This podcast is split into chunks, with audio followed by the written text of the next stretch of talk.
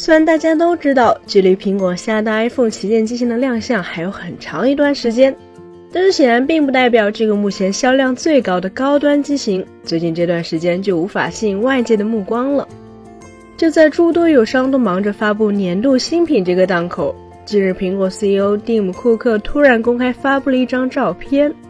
在这张照片里出镜的不只是他本人，还有包括索尼 CEO 在内的多位高管，并且更为重要的是。这张照片拍摄于索尼的某个工厂，而内容则正是在向他展示新款 CMOS。如果你平时并没有特别关注苹果或者 iPhone，可能没法从这张图获得太多有用的信息。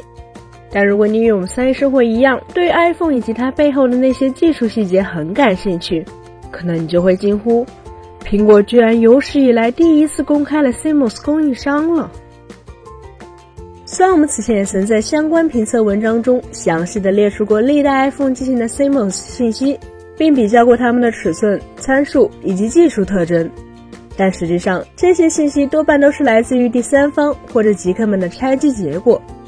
对于苹果自己来说，他们在过去的十几年里其实从未在公开场合承认过 CMOS 供应商，直到库克发布这张照片为止。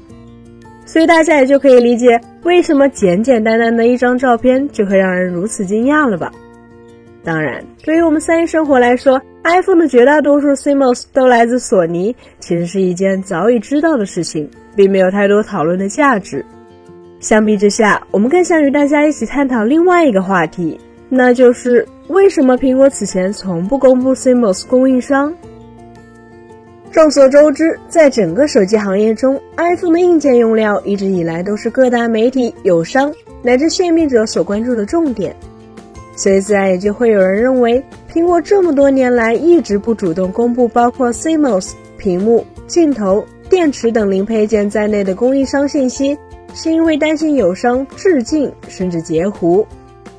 这种观点在前几年可能还有一点道理，但放到现在来说，大家都知道，iPhone 无论是外观的造型、相机的传感器和防抖方案，乃至内部的芯片及存储方案，其实都已经与友商拉开了越来越大的差异，已经不太可能被那么高仿的抄袭了。但也正因如此，我们反而能够理解，苹果并不愿意消费者直接以硬件参数的方式拿 iPhone 去对比友商的产品，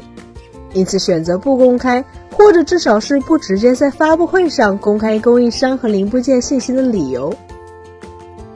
就拿不久前我们测过的 iPhone 十四 Pro Max 为例，可能许多朋友都知道它配备了四千八百万像素的主摄 CMOS，但正因为大多数人只知道它有一枚四千八百万像素的主摄，却并不了解它的 CMOS 面积、单像素尺寸、对焦设计这些细节。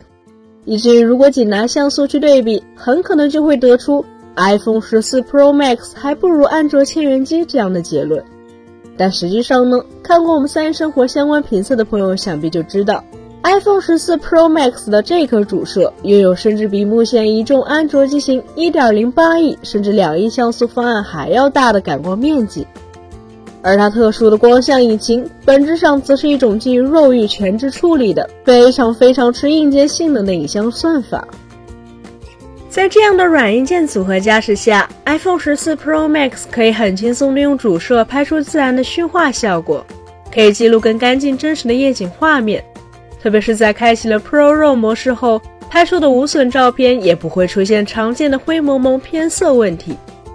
当然，更有名的例子无疑是 iPhone 里的处理器。就拿 A 十六仿生芯片来说，五纳米的制程，二大四小的 CPU 组合，再配合六千四百兆赫兹的 LPDDR5 内存，除了三点四六 G 赫兹的最高主频外，其他的参数放到如今的手机行业似乎都算不上特别出彩。但实际上，这款 CPU 的实测性能目前依然压倒了哪怕是最新的安卓阵营旗舰。而且领先幅度还不小，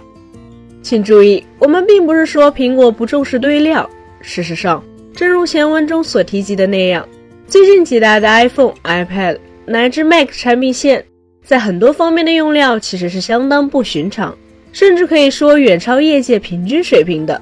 哪怕是将范围缩小到手机上，iPhone 所使用的 CMOS 屏幕也好，芯片也罢。在许多技术细节上，比起同期的竞争对手，依然有着极大的领先幅度。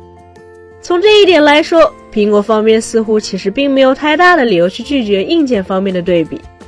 但大家要知道，一款产品的使用体验本来就应该是软硬件协同的产物。如果光去对比硬件参数而忽略了软件优化方面的差异，显然并不能得到真实的结果。那么话又说回来了，为什么库克要选择在这个时候晒出前往索尼工厂的照片呢？